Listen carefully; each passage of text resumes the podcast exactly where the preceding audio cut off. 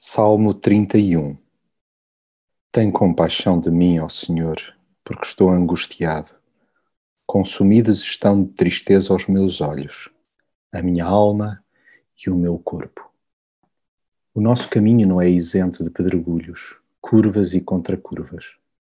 Há troços, inclusive, onde o piso parece ser só de areia movediça.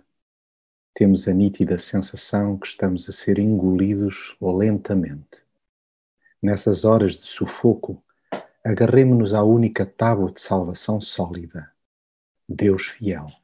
Sim, Ele é a nossa rocha protetora, o nosso castelo de refúgio e mais, muito mais.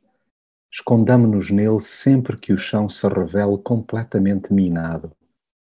Metamos na cabeça que não temos por nós mesmos arsenal para desfazer o terreno armadilhado, pelo que se impõe a sua direção e proteção. Coloquemo-nos, pois, inteiramente nas Suas mãos, em vez de andarmos às cabeçadas por teimosia pessoal ou aceitarmos boleias falaciosas. Desconfiemos de escapatórias facilitistas que prometem mundos e fundos e que apenas nos anestesiam face à realidade envolvente. Falemos-lhe abertamente do nosso estado de alma, dos nossos altos e baixos, do desespero que nos consome as entranhas e, por fim, descansemos no seu amor. Toca a pegar na tristeza, nos lamentos, na aflição, nas debilidades, no enxovalho, enfim, no coração aos cacos e a entregar-lhe tudo.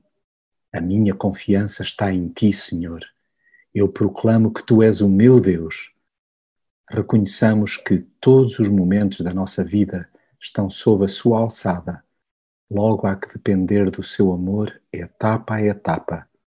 E quando o medo, a vergonha e a solidão nos paralisarem, permitamos que nos ponha às suas cavalitas e avancemos aos ombros da sua bondade.